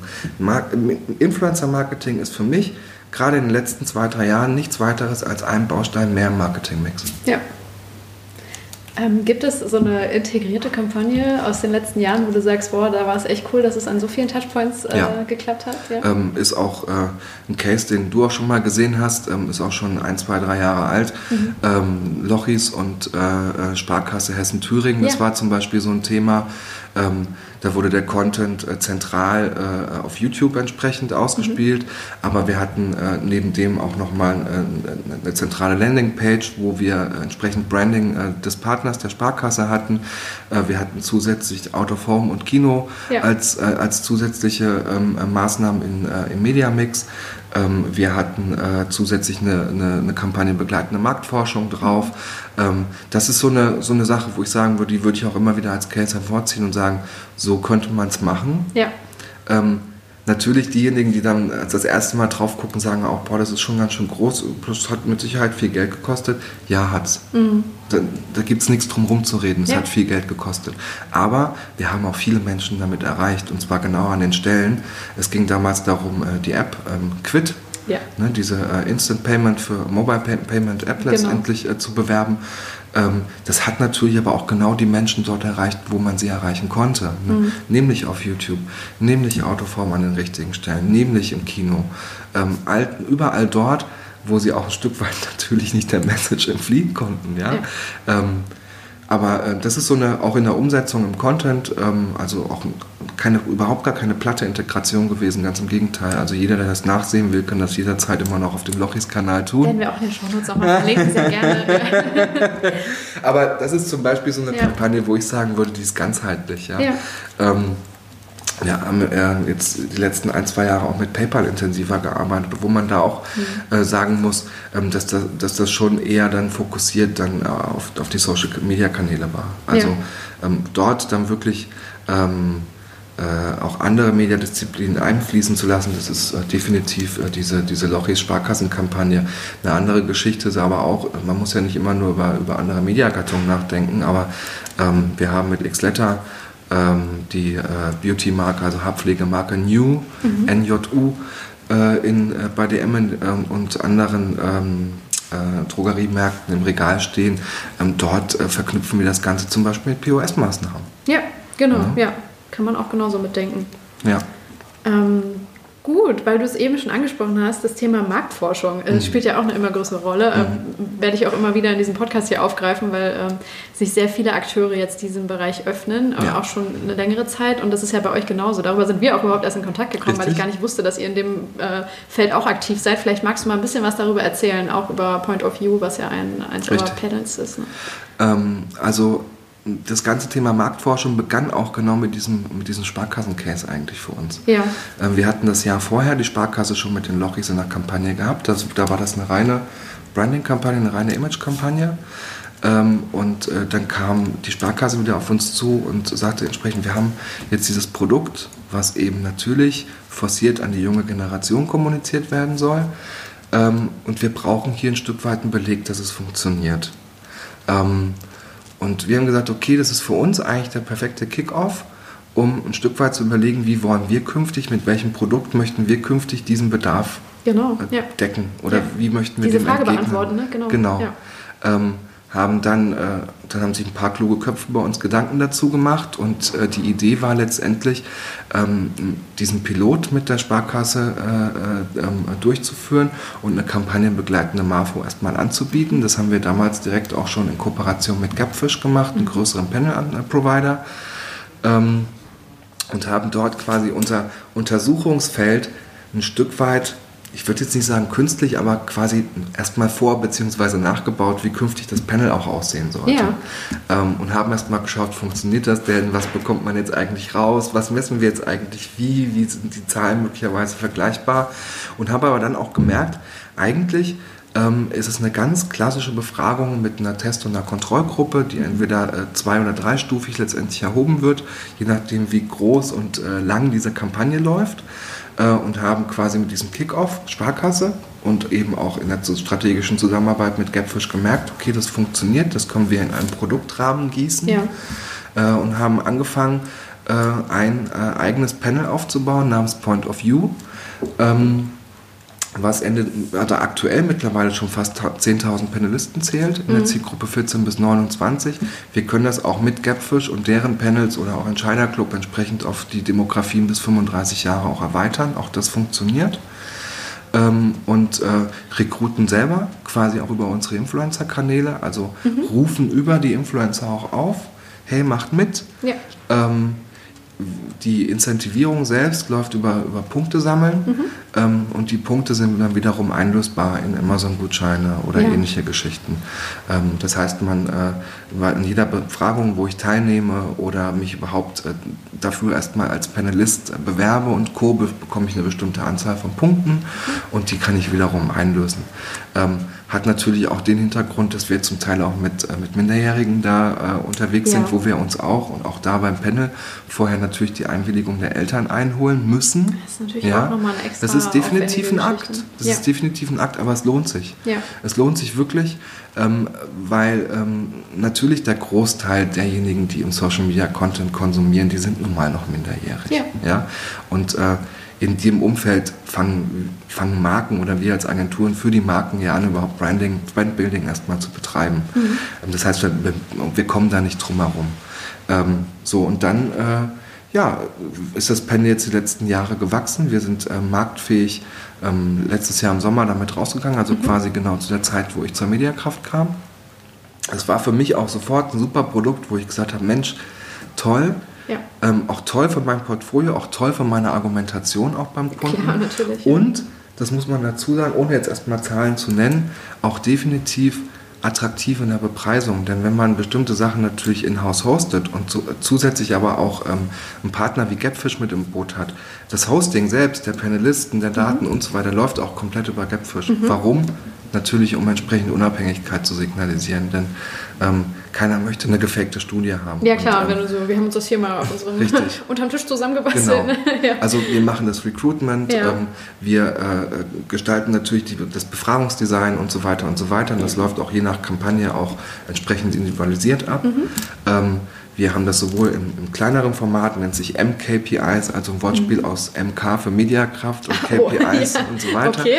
wo wir quasi auch ähm, eine, eine kleinere Befragungsmöglichkeit haben, mhm. die dementsprechend auch für diejenigen, die gerade einsteigen wollen und vielleicht noch zwei, drei, vier KPIs haben, die sie erstmal erfragen möchten, ja. anstatt gleich irgendwie eine große das Befragung. Programm zu buchen, Richtig, sozusagen. genau. Mhm. Die machen sowas, das ist quasi ein Einstiegsprodukt. Ja. Und äh, das andere sind eben dann die großen Befragungen, die dann vor allen Dingen sich dann bei großen Kampagnen auch lohnen, wo man mit mehreren größeren Flaggschiffen auch an, an Kanälen arbeitet, mhm. wo man ein Stück weit natürlich auch sein ROI dann auch verteidigen muss auf Brand-Seite. Das glaube ich. Wo liegt man denn da preislich bei so einer mhm. ähm, Marktforschung? Also bei den MKPIs äh, fangen wir in der Regel irgendwo, je nachdem wie groß und aufwendig das auch schon in dem kleineren Format ist, sind wir irgendwo bei 10.000 Euro mhm. unterwegs. Ähm, die äh, größere Befragung, auch je nachdem, sind wir irgendwo zwischen 20 und 35.000. Mhm. Aber prinzipiell, wenn man überlegt, also diese 20 bis 35.000 Euro, die der Kunde dafür investiert, ähm, der muss ja nichts tun, außer uns die Kampagnenziele zu, zu, kommunizieren. Den Rest machen wir quasi komplett für ihn. Sowohl auch, also sowohl die gesamte, das gesamte Befragungsdesign, die Befragung selbst, ähm, das Recruiting vorher, die Auswahl der richtigen äh, Panelisten darin, mhm. also die Kohorte sich richtig äh, entsprechend auch zu gestalten. Ähm, aber eben dann auch im Nachgang das ganze Thema Auswertung und auch Empfehlungen und ähm, entsprechend, entsprechend auch ein Empfehlungsworkshop. Also was mache ich jetzt eigentlich mit den Daten? Ah, das macht ihr dann ja? auch noch. Das Diese Empfehlung dazu ja. und so weiter, das ist komplett im Produkt dann auch dabei. gemeinsam nochmal quasi als Strategie schon mal fertig gegossen. Richtig. Und natürlich auch das externe Hosting über Gapfish und so weiter, also die ganzen externen Kosten, die möglicherweise noch dazu anfallen mhm. würden, wenn ich das über zum Beispiel ein Marktforschungsinstitut mache, die ja solche Dinge mittlerweile auch anbieten, okay. ähm, das fällt alles weg. Das ist quasi im Produkt ja. mit drin und ich habe halt nach wie vor meinen einen Ansprechpartner, der entweder im Campaigning oder im Sales sitzt. Das, das heißt, ich habe auch kurze Wege. Ja. Ne? Ja. Ähm, aber ja, ähm, ich möchte jetzt keine Vergleiche hochziehen, wie andere das halten, aber ähm, wenn ich eine Kampagne habe mit einem Kampagnenvolumen, was irgendwo zwischen, äh, keine Ahnung, um die 100.000 Euro liegt, was ja durchaus mittlerweile gängige größere Kampagnen äh, in der Größe ja auch spielen, ähm, dann ist eine Marfo, die irgendwo sich wohl zwischen 20 und 30.000 bewegt, ja eigentlich nicht mehr viel für das, was ich da eigentlich rausbekomme. Das ist es halt, ne, dass der, der Wert dieser Zahl am Ende oder was auch immer dann ne, das Ergebnis dessen ist, zu sehen, ob sie wirklich funktioniert hat. Ja. Das ist ja eigentlich, also ich finde es immer ein bisschen schizophren, weil ähm, sehr viele Akteure schreien immer, ähm, oh mein Gott, funktioniert das denn? Und dann mhm. müssen sie aber genauso auch bereit sein, Geld zu investieren ja. und in die Hand zu nehmen, um ja. nachzuweisen, dass es funktioniert. Ne? Das gibt es so mal nicht, nicht immer gratis on top. Ich finde, man kann schon unfassbar viel messen auf den sozialen Kanälen. Das ist ja das Tolle daran. Ne? Also deutlich einfacher, als äh, man vielleicht irgendwie dann eine Wirkung von einer Radio-Ad oder so sofort mhm. nachweisen kann. Aber ähm, ja, wie gesagt, man muss dann auch bereit sein, was in die Hand zu nehmen, um zu Ich habe ja dort allein schon den Nachweis, dass sie es gesehen haben. Ja, ne? genau. Was mir bei TV manchmal, nee, nee, genau. äh, seitdem ich bin da irgendwo in so einer Befragungsgruppe mit drin, aber auch das ist ja ein Stück weit altbacken, ne, ja, möchte ich es einfach mal so nennen, ja, ja. Äh, ohne das jetzt schlecht reden zu wollen, um Gottes Willen. Es hat seine Daseinsberechtigung, aber ähm, dort habe ich den Nachweis, dass sowohl der Content äh, konsumiert worden ist, als auch den Nachweis, wie ist er denn angekommen. Mhm. Ja. ja. Cool, dann ähm, kommen wir jetzt schon so ein bisschen in diese Ausblickphase. Mhm. Ähm, was glaubst du denn, das frage ich immer jeden Gast, äh, was kommt noch, was sind so deine Thesen für die Zukunft, was, äh, was wartet hinter dem Horizont auf uns? Also der Horizont ist ja gerade schon da. Was wir sehen, gerade in den letzten ein, zwei Jahren sehr deutlich sehen, ist, dass sich Artists, Influencer, Kanäle, wie auch immer, sich immer stärker zu Marken entwickeln. Mhm. Also während ich bei Star Ranking noch jeden zweiten Kunden ans Herz gelegt habe, mal über eine Markenbotschafterin nachzudenken ja. oder ähnliches, den Schritt sind wir eigentlich schon, Voll, ja. schon weiter. Ja. ja. Also wir haben ähm, ernstzunehmende Markenbotschafter zum Teil schon im Influencer-Umfeld. Ähm, Ne, wenn man sich da allein im Fitnessumfeld sich umschaut, welche Marken da schon entstanden sind, welche Erfolgsgeschichten wir da schon schreiben, aufgrund ähm, einer Markenbotschafterin wie Pamela Reif zum ja. Beispiel. Ja? Ähm, das ist das eine. Also ähm, es wird mehr und mehr in die Richtung gehen, dass vor allen Dingen erfolgreiche, größere Reichweiten, stärkere Kanäle eben auch diesen Einfluss nutzen, um eigene Marken auch auf den, auf den Markt zu mhm. bringen, sei es im Beauty-Umfeld, sei es möglicherweise auch irgendwann im Bereich ähm, äh, Coaching oder Co. Ja? So ein Produkt ja. muss ja nicht immer ähm, haptisch sein. Das kann nee, ja es kann eine Dienstleistung sein. Das ne? kann eine Dienstleistung sein, genau. Ja ich glaube, dass auch diese erste Generation an Influencern, also gerade die Fashion Blogger und Co., das merken wir jetzt schon relativ deutlich, auch mehr und mehr zu Beratern werden. Mhm. Ne? Also Beispiel, hallo Mascha, Mascha Sedgwick, ja, ja. also ähm, die das ja grandios auch macht, mhm. ja, die sich definitiv auch ähm, dahin ein Stück weit verschreibt und sagt, hey, ähm, ich, ähm, ich, ich, nutze mein Wissen und mein Know-how, was ich über die Jahre angesammelt habe und gebe das jetzt an Unternehmen und Agenturen weiter. Ähm, das hat einen unwahrscheinlichen Wert, definitiv. Ja. ja. Ähm, schon allein auch, weil sie natürlich auch nochmal eine durchaus subjektive, aber professionelle Einschätzung zu dem ganzen Thema gibt, was ja manchmal das Zünglein an der Waage sein kann. Ja. Ne? Ähm, das ist das eine. Wie gesagt, das andere ist ähm, das ganze Thema Mockumentary, wo ich glaube, mhm. dass, also ich glaube, Unterhaltung wird mehr und mehr immer wieder noch eine Rolle spielen. Ja. ja. Warum machen wir das? Warum gehen wir bei YouTube, auf YouTube, weil wir Langeweile haben? Ja. ja? Früher war das erste Medium TV, das wird jetzt abgelöst durch Social Media Kanäle, sei es YouTube, sei es TikTok, sei es Instagram oder was da noch alles kommt. Ähm, und auch da, denke ich, wird es mehr und mehr dann auch neue Gattungen geben, neue Formate geben, wie eben diese Mockumentaries. Ähm, ich glaube auch, dass diejenigen, die sich ein Stück weit ähm, ihren, ihren Inhalten, wie zum Beispiel so ein Tomatolix bei YouTube, ihren Inhalten sehr, sehr journalistisch verschrieben haben, mhm. dass auch das Formate werden, die wachsen werden. Mhm. So als was, kleine Reporter sozusagen, so, ne, die genau, rausgehen und Genau, dass man auch mehr, ja. mehr Reportagen influencerseitig hat, bei ja. denjenigen, die halt auch mal nochmal ganz andere journalistische Ansprüche an ihren Content auch nochmal stellen. Mhm. Das passiert ja zum Teil jetzt auch schon. Und es passiert auch, dass auch Unternehmen wie Netflix darauf aufmerksam werden und sagen, hey, natürlich hast du das für YouTube produziert, aber ich hätte gerne auch die Lizenz dafür und würde das gerne auch bei Netflix anbieten. Und ich glaube, dass das mehr und mehr auch so eine Art Modell werden könnte, dass wir natürlich auch dort den Content mehrfach verwerten, ja, ja um eben unterschiedliche Anlaufstellen auch bedienen zu können, wie ein Netflix und wie möglicherweise ein Branded Channel auf YouTube von XY, whatever. Gibt es schon, äh, also hast, sprichst du von einem besonderen Case, weil ich habe gerade keinen Kopf, wo Netflix das lizenziert hat von einem deutschen Influencer? Also, oder? ich möchte jetzt nicht aus dem Nähkästchen plaudern, weil, weil mir es auch nur quasi über Dritte zugetragen okay, worden ja, ist. Nee, Aber ähm, so viel wie ich informiert bin, gab es zum Beispiel schon mal das mhm. Nachhaken von Netflix an, an Tomatolix ja. mit der Frage, hey, dürfen wir das auch Spannend, ja. für uns verwenden? Voll cool. Ne? Und das ist, ich, ich glaube, das ist äh, die, der logische nächste Schritt. Ja. Ne? Ja, absolut. Wir haben neue Content Hubs, ja? ja? Und die müssen bedient werden. Und ich glaube, da wird es weiter hingehen. Infotainment wird weiterhin eine Rolle spielen. Ähm, und wie gesagt, ähm, auch diese, dieser ganze Trend Selbstoptimierung und so weiter, auch das wird definitiv künftig im Content spürbar sein. Wie auch immer das sein wird. Ähm, vielleicht gibt es irgendwann auch ähm, ich meine, YouTube hat es probiert, ja, mit, mhm. mit, mit, äh, mit, mit dem Exklusivzugang und der monatlichen Zahlung. Es ist ein bisschen in die Hose gegangen, aber ich glaube schon, dass das äh, weiterhin ein Modell für die Zukunft wie auch immer sein könnte, dass man sich dann auch bestimmte Inhalte, die einen persönlich interessieren, die vielleicht auch etwas nischiger sind als andere, die vielleicht etwas individueller sind als andere, dass auch ähm, der Medienkonsum eventuell auch individualisierbarer wird noch künftig. Mhm.